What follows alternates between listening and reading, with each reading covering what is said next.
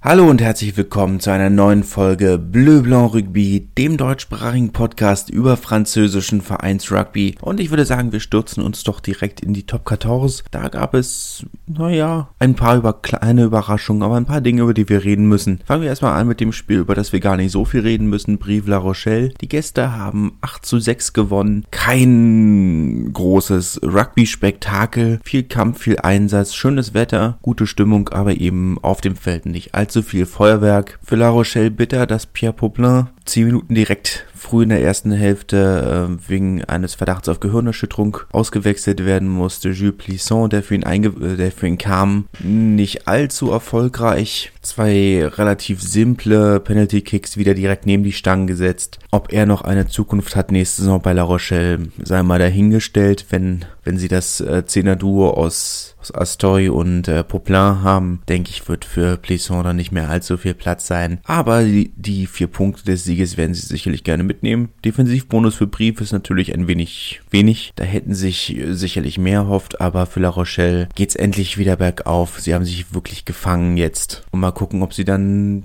den Lauf von der letzten Saison doch wieder einholen und vielleicht sogar übertreffen können. Castra haben 38 zu 20 gegen Biarritz gewonnen. Wieder kein Julius Nostadt. Stattdessen wieder äh, Wilfried Ungpatin in der Startaufstellung. Kann man jetzt auch äh, wenig kritisieren, nachdem er letzte Woche schon Doppelpack gegen Toulon gelegt hat, hat er heute gegen Biarritz, was heißt heute, hat am Wochenende gegen Biarritz auch wieder einen Doppelpack gelegt. Kann man also insgesamt äh, nicht kritisieren, die Entscheidung. 38 zu 20 ist es für die Gastgeber letzten Endes ausgegangen. Biarritz haben gar nicht so viel falsch gemacht. Sie haben nicht so viel verkehrt gemacht. Sie waren halt nur einfach die deutlich schwächere Mannschaft. Castra haben ihnen viel, viel Spielraum gelassen letzten Endes. Gut, wenn man sagt, sie haben nicht so viel falsch gemacht. Also gerade bei dem zweiten Versuch von, von Ungpatin hätte man deutlich anders verteidigen können. Wir wissen ja seit einer Weile. Ist ja nicht das erste Mal oder in dieser Saison nicht die erste Saison, in der die das so machen. Die spielen gerne den Ball schnell an mit einem Stürmerpaket. Wenn sie ein Penalty haben, spielen sie den gerne mit dem Stürmerpaket. Das ist jetzt nichts Neues, dass Biarritz da so auf den Spek darauf spekuliert, dass es ein weiter Ball ist, dass sie, dass sie den Ball schnell spielen und weit spielen und äh, dann dieses Stürmerpaket um Ungpatin nicht, also nur wirklich sehr leicht verteidigen. Da konnte er sein Glück selber nicht fassen, ähm, war sehr überrascht, dass er da da so einfach durchkommt. Aber gut, wie gesagt, 38 zu 20, Offensivbonus für Castre. Letzten Endes das erwartete Ergebnis, ohne Biarritz zu nahe treten zu wollen, aber das erwartete Ergebnis. Po hat 33 zu 37 gegen Bordeaux verloren. Defensivbonus geholt noch am Ende de, des Spiels. Aber ja, Bordeaux so langsam wirklich in Fahrt gekommen nach dem,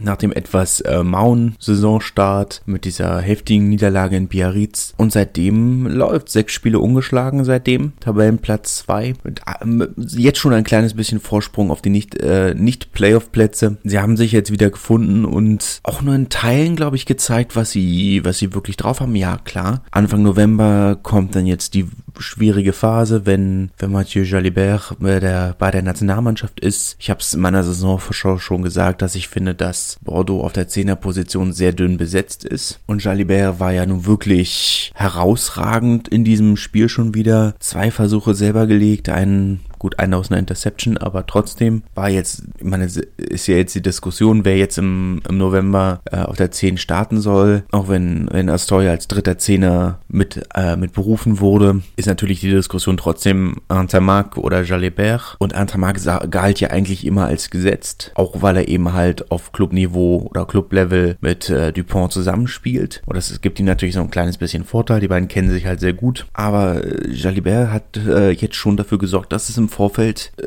schon, also dass es diese Diskussion zumindest gibt. Es wird nicht mehr in Frage gestellt, dass das so gesetzt ist. Es wird jetzt in Frage gestellt, dass es so ist. Ist auch ein wenig überraschend, war jetzt lange nicht so, weil Jalibert ja nach wie vor seine Schwächen hat. Er ist ein bisschen impulsiv, er ist ein bisschen zu verspielt, wenn man es so formulieren kann, was bei Bordeaux sehr gut funktioniert, aber auf Nationalmannschaftsniveau müsste er vielleicht ein bisschen öfter den Ball abgeben und Dupont die Kontrolle überlassen. Pro haben sich ein bisschen, haben sich verstärkt, haben Jordan Joseph von, äh, von Racing ausgeliehen bis Ende der Saison in der Hoffnung, dass äh, er vielleicht endlich seinen Durchbruch schaffen kann, nachdem er die U20 drei Jahre lang oder auf U20-Niveau drei Jahre lang wirklich dominiert hat. Hat er ja schon mit 17 angefangen, äh, U20-Niveau zu spielen und wurde dann sogar auch in, als 18 oder 19 14-Jähriger in die erste Nationalmannschaft berufen, konnte sich aber seitdem nicht wirklich durchsetzen, hat sich vielleicht auch ein bisschen zu sehr auf dem bisher, bisher Erreichten ausgeruht und auf, ja, er ist ein sehr physischer Spieler, hat sich sehr früh entwickelt, aber das ist dann natürlich diesen physischen Vorteil, den er auf U20-Niveau hatte, den hat er jetzt natürlich bei den, äh, ich sag mal in Anführungszeichen, Erwachsenen nicht mehr. Mal schauen, ob er sich da durchsetzen kann. Er ist ein guter Spieler, aber diese Vorschusslorbeeren, die er lange gekriegt hat, die muss er jetzt auch so langsam mal einlösen. In der Hoffnung, dass er das dann bei Po schafft, war ja eigentlich äh,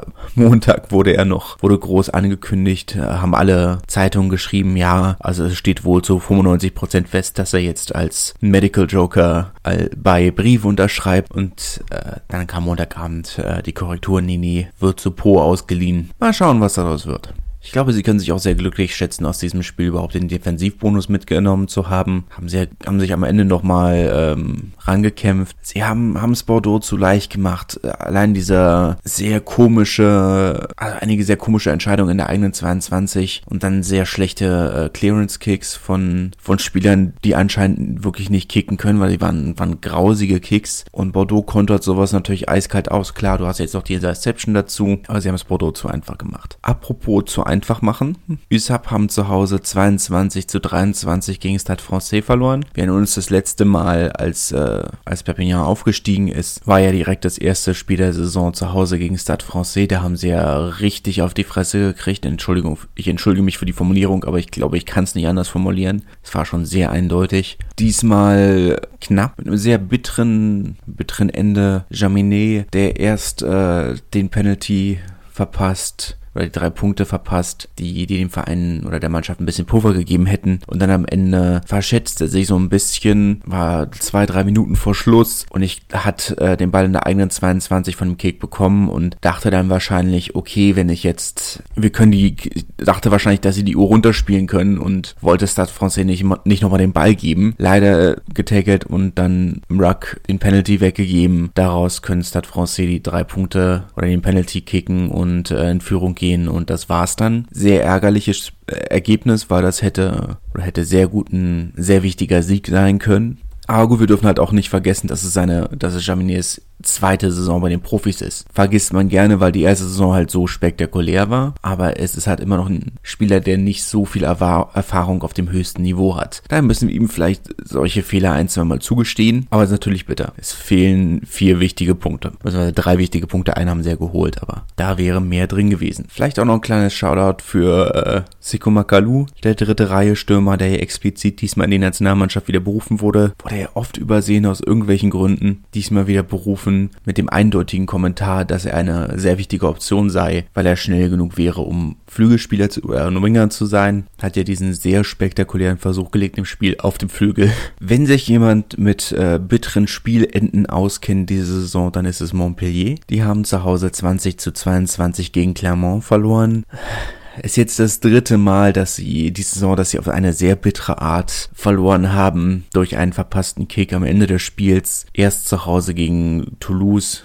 durch einen verpassten Kick von, äh, von Paolo Garbisi, dann in Po durch einen verpassten Kick von Anthony Boutier und jetzt äh, durch einen verpassten Penalty-Kick von André Pollard. Alles jeweils nach mit der Sirene mehr oder weniger. Drei Kicker, drei verpasst. Ja, jetzt kann man natürlich sagen, okay, 40 Meter Kick links von den Stangen, okay, meine Talben war kein einfacher Kick, aber dann probiere ihn nicht. Ist halt irgendwo so ein bisschen, ah ja, es ist äh, mit bitteren Saisonenden, äh, Saisonspielenden, bittere Saisonenden vielleicht auch, aber bittere Spiel Spielenden, damit kennt sich Montpellier aus. Clermont haben gut gespielt, kann man wirklich nicht sagen. Aber man denkt halt schon, das ist ein Spiel, das, das Montpellier gewinnen muss. Ich komme nochmal kurz auf äh, San Francais zurück, weil das ähm, Statistik, die, die ich nicht außen vor lassen möchte. USAP hatte 19, ein, 19 Gassen, 19 Einwürfe, hat Stade Francais 6 geklaut. Schon eine beeindruckende Statistik, dann kannst du aber auch nicht mehr gewinnen, wenn wenn du so auf den Ball weggibst aus den Standardsituationen. Ja, Montpellier auch da muss sagen, das ist ein Spiel, das man eigentlich gewinnen muss. Das tut mir, tut mir wirklich leid, aber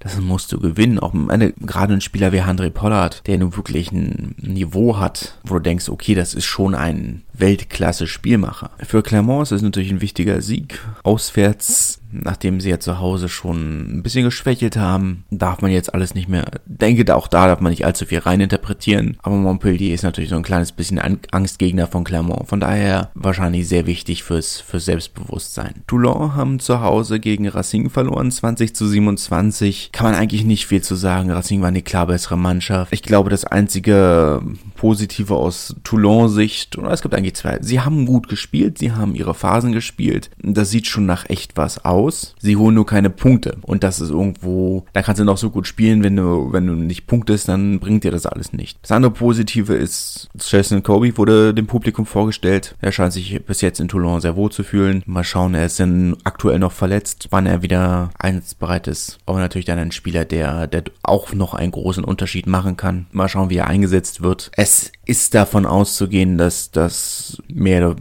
vielleicht schon das letzte Spiel von Patrice Colasso als Trainer von Toulon war. Nach seiner sehr überzeugenden Arbeit in La Rochelle hat in Toulon nie wirklich Fuß gefasst, muss man sagen. Konnte dann nie wirklich anknüpfen. Kann man noch vorstellen, dass er den Job noch macht, bis das nächste, bis das nächste freie Wochenende ansteht. Das dürfte, dürfte es für ihn gewesen sein. War ja so angekündigt, dass man nach diesem Spiel sich als Verein zusammensetzt und eine Entscheidung trifft. Ich denke, die Zeichen stehen auf Trennung. Kommen wir zur großen Überraschung des Sonntagabends. Lyon hat 25 äh, zu 19 gegen Toulouse gewonnen in einem offiziell ausverkauften Stadion zum allerersten Mal seit langer, langer Zeit. Ja, vielleicht sogar wirklich zum allerersten Mal. 25 zu 19 haben sie, wie gesagt, gewonnen. Sehr überzeugende Defensivleistung von, vor allem muss man sagen, dass diese Siegesserie für Toulouse nicht ewig weitergehen kann. Wie gesagt, haben, sind ja mit sechs Siegen in Folge in die Saison gestartet. Dass es nicht ewig weitergehen kann, war klar. Ich glaube, dazu müssen wir auch nicht groß was sagen. Das ist keine Tragödie, das ist keine, ist kein Weltuntergang. Früher oder später musste die Niederlage kommen. Und Lyon haben ja bis jetzt die Saison auch schon wirklich überzeugt. Ja, vor allem muss man die Defensivleistung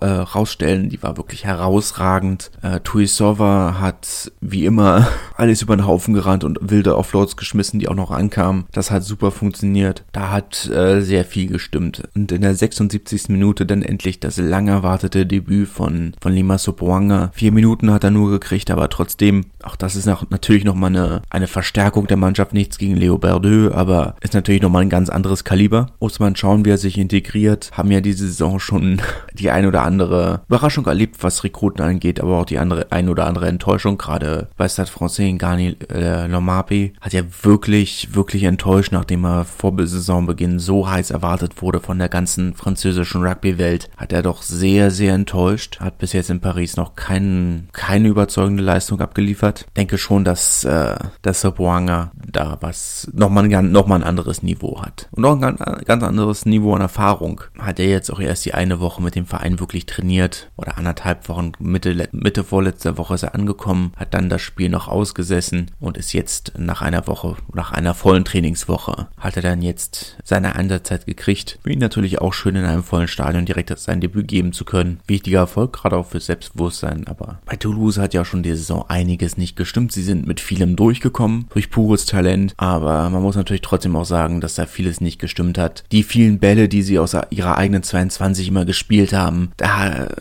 hat ja sowas bei Toulouse immer so ein bisschen das Problem war, war die Kontinuität. Aus, aus erster, zweiter Hand können sie super spielen. Aber sobald sie gezwungen sind, ein paar Phasen aneinander zu reihen, dann kriegen sie Probleme. Und das hat Lyon sehr gut gemacht. Sie, sie wirklich, haben sie wirklich gezwungen, Phase um Phase zu spielen. Und das ist eine Sache, die sie einfach nicht können, aktuell, weil sie bis jetzt halt auch nicht mussten. Aber da darf man gespannt sein, was, was sie dann daraus machen. Ich letzten Endes kannst du natürlich sagen, ist natürlich jetzt schön, dass wir das Rezept gefunden haben, wie man Toulouse stoppen kann. Aber so verteidigen oder so zu verteidigen, wie es Lyon gemacht hat, das muss halt auch erstmal hinkriegen.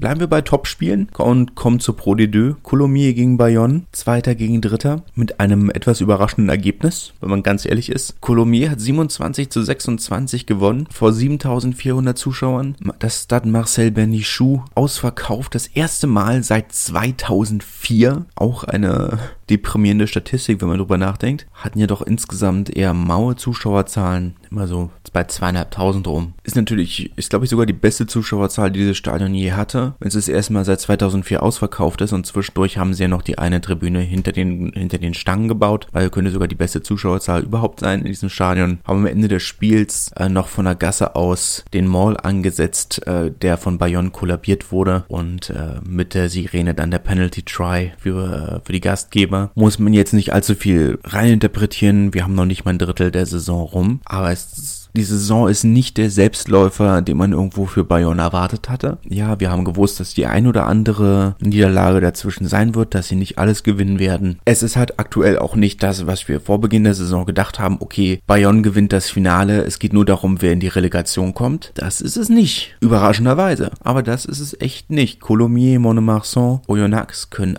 alle gefährlich werden. Und für Bayonne ist es sicherlich schön, diese, diese Wegrufe vergleichsweise früh in der Saison zu haben und das nicht erst im Finale rauszufinden. Aber die Saison wird deutlich spannender, als wir gedacht haben. Oder als ich gedacht habe. Das andere Topspiel, Oyonnax gegen Montauban, war deutlich weniger überraschend und deutlich weniger spannend. Da gab es die Entscheidung nicht erst, nicht, nicht erst in der 80. Minute, sondern ja, deutlich früher. Oyonnax hat mit Offensivbonus gewonnen gegen Montauban. 56 zu 6. Klare Angelegenheit. War wahrscheinlich so die Art ähm, Auswärtsspiel, wie man sie in der Pro und in der National manchmal noch hat, dass die Mannschaften zwar mit Erstbesetzung antreten, aber gesagt wird, ja, ist nicht direkt das, was man einen ähm, Pass nennt, also es ist kein geschmissenes Spiel, aber so mit vollem, vollem Engagement gehen die Mannschaften dann auswärts ja doch nicht immer ran oder noch nicht immer. In der zweiten Liga, ich meine, in der Top 14 haben wir ja dieses Wochenende vier, von, vier Auswärtssiege in sieben Spielen gesehen. Das ist für französische Verhältnisse nach wie vor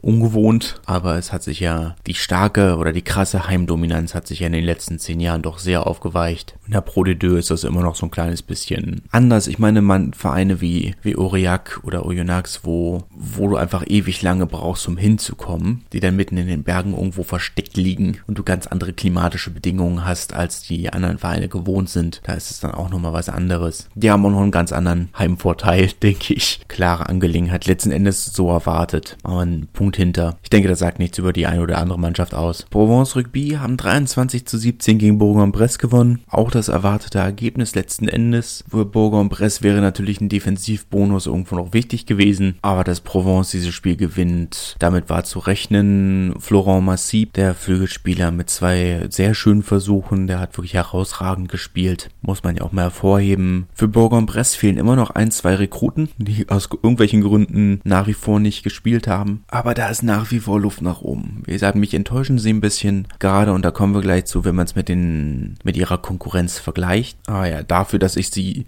ich hatte sie wirklich deutlich weiter oben eingeschätzt. Ist schon ein etwas enttäuschender Saisonverlauf. Kann man nicht anders sagen. Wie gesagt, das erwartete Ergebnis. Ich habe damit gerechnet, dass Provence dieses Spiel gewinnt. Einfach weil Bourg-en-Bresse die Saison wirklich noch nicht, noch nicht überzeugt haben, aber es ist schon enttäuscht. Der andere, oder die andere aufgestiegene Mannschaft, Narbonne, Freitagabend das allererste Mal in den wirklich schicken brandneuen Nike-Trikots. Sie sind ja Donnerstagabend erst angekommen, waren ja vorher zwar Trikots mit Nike-Zeichen drauf, aber Template-Trikots, die die Rugby-Ladenkette Gestiftet hat. Jetzt sind es tatsächlich endlich die neuen Ni echten Nike-Trikots, wo du auch denkst, das ist etwas überraschend. Auf einem Niveau mit, äh, mit Toulouse, mit äh, Racing und mit Toulon. Deutlich weniger kreativ sind sie äh, in der Bonne geworden, orangene Trikots mit schwarzen Streifen. Ich finde es sehr positiv, dass sie es ein bisschen getauscht haben, dass sie die weißen Shorts jetzt zum Heimtrikot haben. Die Kombination aus Orange und Schwarz war ja dann immer sehr dunkel und dann hatten sie dazu immer das schwarze Auswärtstrikot. Du hattest also zwei dunkle Trikots, war ein bisschen schwierig. Das ist jetzt deutlich heller, was ich sehr schön finde. 30 zu 33 haben sie gegen Nevers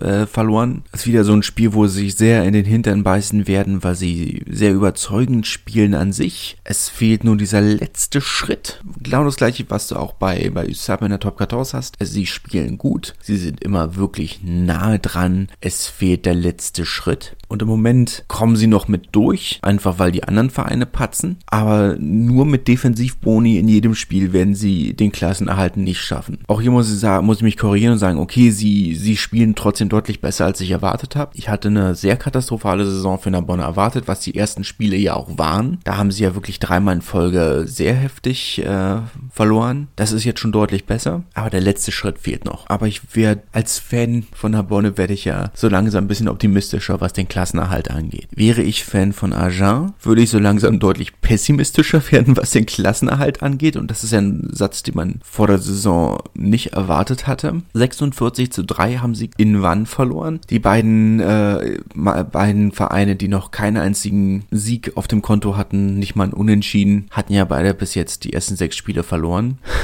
War ja im Vornherein der Witz. Eine Mannschaft muss gewinnen. Zwei Mannschaften, die nicht gewinnen können, treffen aufeinander. Was passiert? Wird's ein Unentschieden? Hm, man weiß es nicht. Letzten Endes hat Wann relativ deutlich gewonnen. Das Spiel hätte anders ausgehen können, wenn Agen seine Chancen genutzt hätte. Hatten ja einen wirklich sehr schönen Angriff mit, äh, mit Offloads und Pässen und allem drum und dran. Das sah sehr schick aus und sind bis ins Mahlfeld gekommen und dann wird, wird, wird ihnen da im, im Mahlfeld noch der Ball aus der Hand geschlagen. Hätten sie den gelegt, hätte es äh, 7 zu 6 für sie gestanden. Das wäre ein anderes Spiel gewesen. So haben sie am Ende des Spiels wieder die Köpfe hängen lassen und Wann konnte nochmal 14 Punkte rauflegen. Ist dann jetzt doch deutlicher, als es hätte sein müssen. Aber für Wann ist das vielleicht endlich so der Punkt, wo sie den Schalter umlegen können und sagen, okay, jetzt geht's los, jetzt geht die Saison los. 12 Punkte Rückstand auf den sechsten Platz, das ist äh, mit 23 Spielen in der Hand absolut machbar. Wir müssen jetzt halt ein bisschen Feuer geben. Für Agen, ja, ich meine, sind ja letzten Endes ja sogar ohne Trainer angetreten.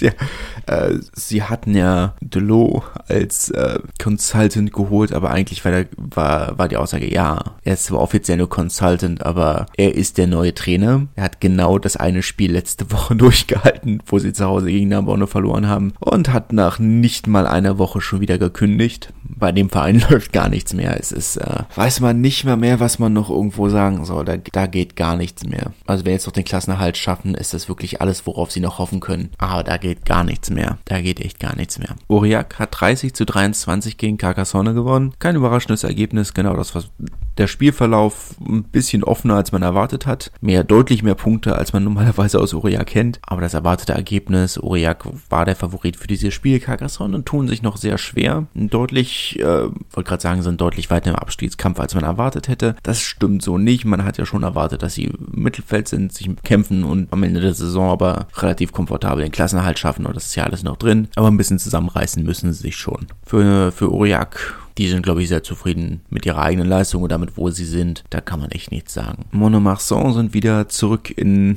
in der Siegerspur. Nach den fünf sehr eindeutigen Siegen in Folge hatten sie ja dann letzte Woche verloren, überraschend. Und jetzt dafür wieder zu Hause gewonnen. 45 zu 8 mit Offensivbonus gegen Rouen. Auch hier das erwartete Ergebnis. Man hat von Rouen nicht erwartet, dass sie in Monomarsan irgendwas holen. Das wirkte schon alles sehr nach einem Pass, wie man so schön nennt. Haben ihre, haben ihre erste Besetzung ein bisschen geschont. Aber das erwartete erwartete Ergebnis. Damit äh, holt Monomarsan sich seinen ersten Tabellenplatz zurück. Sie sind nach wie vor wirklich die Überraschungsmannschaft. Also damit war, mit dem Saisonverlauf war für Monomarsan nicht zu rechnen. Ich weiß, das sage ich jetzt mittlerweile bei einigen Vereinen, aber auch die Pro D2 ist nach wie vor eine sehr überraschende, schwer einzuschätzende Liga. Haben wir auch beim nächsten Spiel Grenoble gegen Béziers. Das, das letzte Spiel vom Freitagabend. Das Béziers 21 zu 19 in Grenoble gewinnt. Auch überraschend. Auch wenn man natürlich sagen muss, zwei Mannschaften auf einem sehr ähnlichen Niveau. Oder dass zwei Mannschaften auf einem sehr ähnlichen Niveau sind. Aber von Grenoble muss schon deutlich mehr kommen. Es ist ein besserer Saisonverlauf, als sie letzte Saison hatten. Letztes Jahr waren sie ja die erste Saisonhälfte wirklich noch tief im Abstiegskampf und haben sich dann wirklich jetzt erst 2021 nach der Winterpause wirklich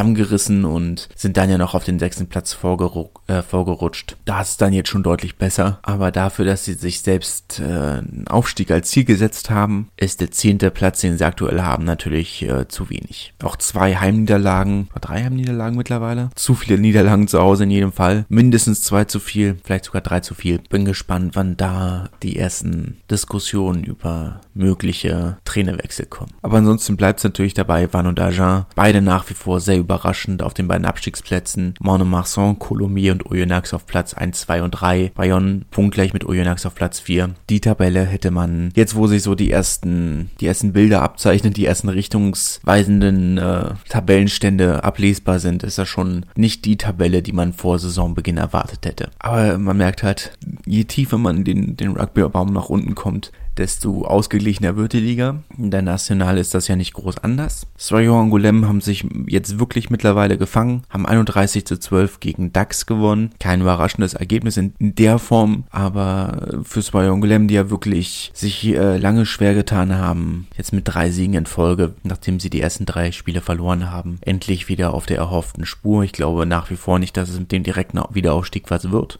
aber zumindest der Abstiegskampf ist erstmal abgewendet, wäre dem Verein auch nicht würdig gewesen. Ja, schade, dass Soyo Angolem entschieden oder sich entschieden haben, die, die Livestreams nicht mehr fortzusetzen. Wäre auch ein Spiel gewesen, das ich gerne gesehen hätte. Aber ja, hatten natürlich, ähm, wollten ein wenig Geld sparen und haben gesagt, okay, also wenn wir die Livestreams anbieten, dann kommen die Leute ja nicht ins Stadion. Kann man zwar bis zu einem gewissen Grad nachvollziehen, aber für uns aus der Ferne natürlich etwas enttäuschend. Nizza bietet weiterhin Livestreams an. Wir ja nächste Woche oder diese Woche Freitag wieder zu Hause gegen, ah nee, Samstag, Entschuldigung, spielen Samstag zu Hause gegen Dijon. Da sollte es auch wieder einen Livestream geben. Das lohnt sich aus deutscher Perspektive normalerweise schon. Haben ja zwei deutsche Nationalspieler, sind diese, sind allerdings beide nicht zum Einsatz Einsatz gekommen. Kurt Haupt ist ja normalerweise schon in jedem Spiel dabei. Jetzt schon das zweite Mal in Folge, dass er nicht im Kader war, was etwas enttäuschend ist, aber zumindest ist er auch nicht als verletzt gelistet. Also kann das nur ähm, eine Leistungsfrage sein. Was das kann nur eine Leistungsfrage sein, das kann viele Gründe haben. Ähm, aber gegen Tarbe war es ja ein Duell, das aus deutscher Sicht äh, doppelt interessant war. Tarbe haben ja,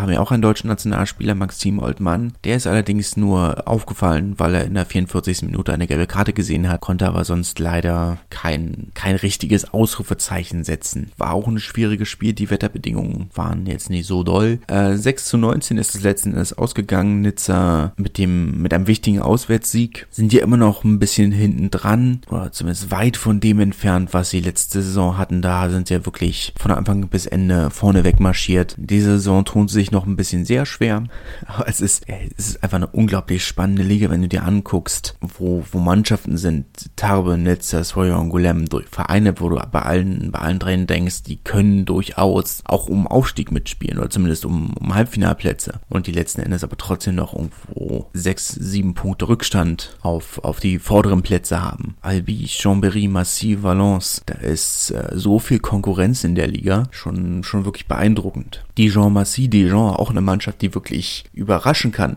Dijon sind nicht so schlecht, wie man manchmal, wie man immer denkt, wenn man, wenn man den Namen Dijon hört, denkt man jetzt mal nicht an Rugby-Stadt, aber auch eine Mannschaft, die einen wirklich soliden Kader haben und auch wirklich solide Leistung abliefern. Es fehlt manchmal so der letzte Schritt. 23 zu 27 haben sie zu Hause gegen Massy verloren. Massy natürlich Aufstiegskandidat Kandidat. Letzten Endes aber trotzdem eine Mannschaft, die sehr überraschen kann. Massi scheinen den, äh, scheinen das Wochenende groß genutzt zu haben, war ja das große, äh, das große Fest jetzt am Wochenende, der große Festakt. Der neue U-Bahn-Tunnel hat Richtfest gefeiert. Da hat Massi natürlich äh, als betroffener Vorortverein äh, groß mitgefeiert. Neue Patin des, des neuen U-Bahn-Tunnels ist Caroline Boujard die aus Massy stammende Nationalspielerin ist extra nach Paris äh, geflogen aus, äh, aus Montpellier, um, äh, um, den, um das Richtfest auszurichten, offiziell. Und dann gewinnen sie auch noch. Erfolgreiches Wochenende, würde man sagen. Bin auch mal gespannt, was daraus wird. Sie hatten ja vor einigen Jahren, drei, vier Jahren, als sie das letzte Mal in der Pro D2 waren, groß neue Stadionpläne vorgestellt. Ob daraus jemals nochmal was wird? Das aktuelle Stadion ist natürlich schon, es ist, es ist nicht, es ist kein schlechtes Stadion, es ist auch nicht das schlechteste Stadion der National. Es wäre auch nicht das schlechteste Stadion der Pro D2, aber es ist schon ein wenig, sieht immer schon so ein bisschen nach, es sieht nicht nach professioneller Struktur aus sagen wir es mal so. Trotzdem, wie gesagt, einer der erfolgreichsten Ausbildungsvereine in, äh, in Frankreich. Ich habe jetzt nicht nachgezählt, wie viele Spieler sie in der, in der jetzt veröffentlichten 42er Liste haben, auf die französischen Nationalmannschaften mindestens ein mit Makalou. Wahrscheinlich muss man, muss man da einem Verein, der so, der so einen jungen Kader, und sie haben den jüngsten Kader der Liga, muss man wahrscheinlich auch so ein paar, hätte, muss man ihnen das letzte Jahr Wachstum oder diesen Lernprozess wahrscheinlich einfach zugestehen. War ja ein schwieriges Jahr für alle, aber muss man wahrscheinlich sagen, okay, sie, sie brauchten diese Zeit, um sich, äh, um sich zu finden. Und ich sage mal, es ergibt ja auch Sinn, wenn du keinen Abstieg fürchten musst, dann kannst du auch kannst du auch deine Jugend schicken. Dann lernen die und gut ist. Valence Romance hat äh, relativ klar gewonnen, 45 zu 7 gegen Obenas. Das erwartete Ergebnis, Tim Menzel ist in der zweiten Halbzeit zum Einsatz gekommen. Bis jetzt ja nicht so viel Spielzeit, wie ich erwartet hätte, aber er hat sich da sehr gut gemacht. Natürlich ist er schon, ist er eingewechselt worden, als das Spiel schon entschieden war, konnte da also gar nicht mehr so viel falsch machen. Valence damit wieder Tabellenführer. Chambéry ja ein bisschen eingebrochen seit der Niederlage gegen, im Derby gegen Valence. Ah ja, Valence, Romance, Lauf, marschieren da vorne weg. Fünf Siege aus sechs Spielen. Waren ja im Vornherein, dachtest du, ja, das ist, die sind die Favoriten für, für einen Aufstieg. Das untermauern sie nochmal sehr eindeutig. Saison ist zwar noch lang, aber denke, da müssen wir nicht groß drüber, drüber diskutieren, wer hier jetzt Favorit ist. Valence bietet normalerweise auch einen Livestream an, falls ihr euch das anschauen wollt. Weil das normalerweise, sie haben seit letzter Woche einen neuen, einen neuen Übertragungspartner. Also vorletzte Woche, seit vorletzter Woche. Das kann man sich in jedem Fall auch anschauen, wenn man möchte. Albi hat 30 zu 19 äh, zu Hause gegen Chambéry gewonnen. Apropos Spiel, die sich keiner ansehen möchte. 900 Menschen waren im Stadion, was natürlich schon sehr bitter ist. Es ist noch nicht so lange her, dass, dass 8.000, 9.000 Leute im Stadion waren in der Pro D2. Aber man kann es ihnen ja nicht, nicht vorwerfen. Die Zuschauerzahlen werden aktuell von Jahr zu Jahr weniger. Aber man kann es halt niemandem vorwerfen. Ich habe es ja schon ein paar Mal gesagt, dieser, der, der, die Art und Weise, wie dieser Verein geführt wird, ist schon, finde ich, sehr grenzwertig. Spielen guten Rugby, keine Frage. Aber insgesamt ist das, äh, egal, vom, vom Rugby auf dem Feld her kann man wenig sagen. 30 zu 19 haben sie gewonnen gegen Chambéry. Chambéry sind sicherlich sehr enttäuscht, dass sie so hoch verlieren. Zweiter Niederlage in Folge. Gut klar, beide auswärts, aber trotzdem, nachdem man ja mit vier Siegen in Folge in die Saison gestartet ist, war auch da klar, ja, es kann nicht ewig so weitergehen und sie haben gegen zwei der, oder sie haben gegen, Val gegen Valence Romans ein Top-Team verloren und gegen Albi ein nominelles Top-Team. Trotzdem, meine, wenn du aufsteigen willst, musst du auch solche Spiele gewinnen, spätestens im Halbfinale, von daher schwierig. Bourgoin hat endlich gewonnen. Nach ja einigen Ergebnissen, die den Präsidenten so dazu gebracht haben, sich für den Verein zu schämen, konnten sie nun endlich gewinnen. Wichtiger Sieg auch im Abstiegskampf gegen Cognac Saint-Jean d'Angely. 26 zu 20. Cognac wird sich ärgern. Das wird sicherlich ein Spiel gewesen sein, das sie angepeilt hatten als Auswärtssieg. Gerade im Abstiegskampf natürlich ein schwieriges Ergebnis. Da wäre mehr drin gewesen. Ich meine, für, für Bourgoin, die ja viel umgestellt haben und mit dem neuen Trainerstab um Sebastian Toulouse-Borde, dem ehemaligen französischen Nationalspieler und ehemaligen Hintermannschaftstrainer von Toulon, ja auch nicht so viel Trainererfahrung. Das ist ja seine erste Station als Cheftrainer. War ja vorher, wie gesagt, sondern nicht so lange in Rente und war danach Trainer der Hintermannschaft von Toulon. Sie hat seine erste Station als Cheftrainer. Muss man vielleicht auch die Zeit zugestehen. Bin da vielleicht zu, zu ungeduldig, aber ich hatte mehr erwartet, gerade weil der Verein eben halt auch diesen lange Tradition, großen Namen hat, französischen Rugby. Immer ein ehemaliger Challenge Cup Sieger, kann ich auch sagen. Der Verein von, Verein von Spielern wie Sébastien Chabal, Damien Trey, Nemani Nadolo, haben alle in Bourgoin gespielt und jetzt sind sie im Abstiegskampf der dritten Liga. Soll gar nicht gehässig klingen. Ist auch nicht gehässig gemeint. Das ist nur mal diese Situation, wo man immer denkt, ja, der große Name ist halt manchmal auch ein, Hindernis für einen Verein. Das ja, sie wollen unbedingt an die alten Erfolge anknüpfen und vergessen dabei das kurzfristig nämlich zu sagen, okay, vielleicht sind wir aber auch nicht mehr, sind wir keiner der großen Vereine mehr. Dürfen sich halt dann vielleicht doch auch nicht, äh, oder ist wahrscheinlich ein, sehr einfach, sich selbst zu, sich selbst und seine eigene Relevanz zu überschätzen. Sicherlich auch ein teurer Verein mit vielen, mit vielen Kosten. Sehr großes Stadion, das sie niemals füllen. Es kann aber trotzdem im Unterhalt nicht günstig sein. Weiß nicht, was die, inwiefern die Stadt da unter die Arme, unter die Arme greift. Muss man schauen. Muss man schauen. Ich denke schon, dass sie sich weiter fangen werden. Klassen, der Klassenerhalt sollte absolut machbar und drin sein. Aber es bleibt spannend. Ist natürlich auch schwer zu sagen, ja, sie haben sich jetzt gefangen, sie haben jetzt endlich gewonnen, okay, aber sie sind mit fünf Niederlagen in die Saison gestartet und haben jetzt gegen den anderen Abstiegskandidaten oder die, gegen die andere Mannschaft auf dem Abstiegsplatz gewonnen. Ist ja, ja, ja schon und natürlich auch wichtig, aber überzeugend ist trotzdem was anderes. Blagnac haben 15 zu 5 gegen Syren gewonnen und damit auf dem fünft, auf den fünften Tabellenplatz vorgerückt. Ja, ein Verein, der ähnlich wie Massy sehr viel vom, von der Ausbildung des eigenen Talents lebt, was sehr gut macht. Ich meine, wie gesagt, im, im Großraum Toulouse hast du natürlich eine ganze Menge sehr talentierte Rugby-Spieler. Ich bin gespannt, wie lange sie durchhalten da oben. Und direkt hinter sich sind zwei, hat man zwei Angolem und Nizza, die man ja von der Stärke insgesamt schon vorsichtig ein oder vor Blagnac einschätzen würde. Aber warum nicht? Wenn es so weitergeht, ist es durchaus eine Mannschaft, die überraschend ein Playoff-Kandidat sein kann. Warum nicht? Ansonsten muss muss man natürlich trotzdem sagen, so langsam nach sechs Spieltagen fängt so ein bisschen an, oder fängt sich so ein bisschen an, die Spreu vom Weizen zu trennen. Ich glaube, die, wenn man die, die ersten acht Mannschaften nimmt, denkst du schon bei allen, okay, die haben alle realistische Aufstiegschancen. Mal sagen wir mal, die ersten, sagen wir mal, und sechs von den ersten acht Mannschaften haben realistische Aufstiegschancen. Blagnac und Tarbe, Tarbe haben natürlich realistische Halbfinalchancen, aber weiß ich nicht, habe mich noch nicht so, insgesamt noch nicht so überzeugt. Aber es ist natürlich eine unglaublich ausgeglichene Liga.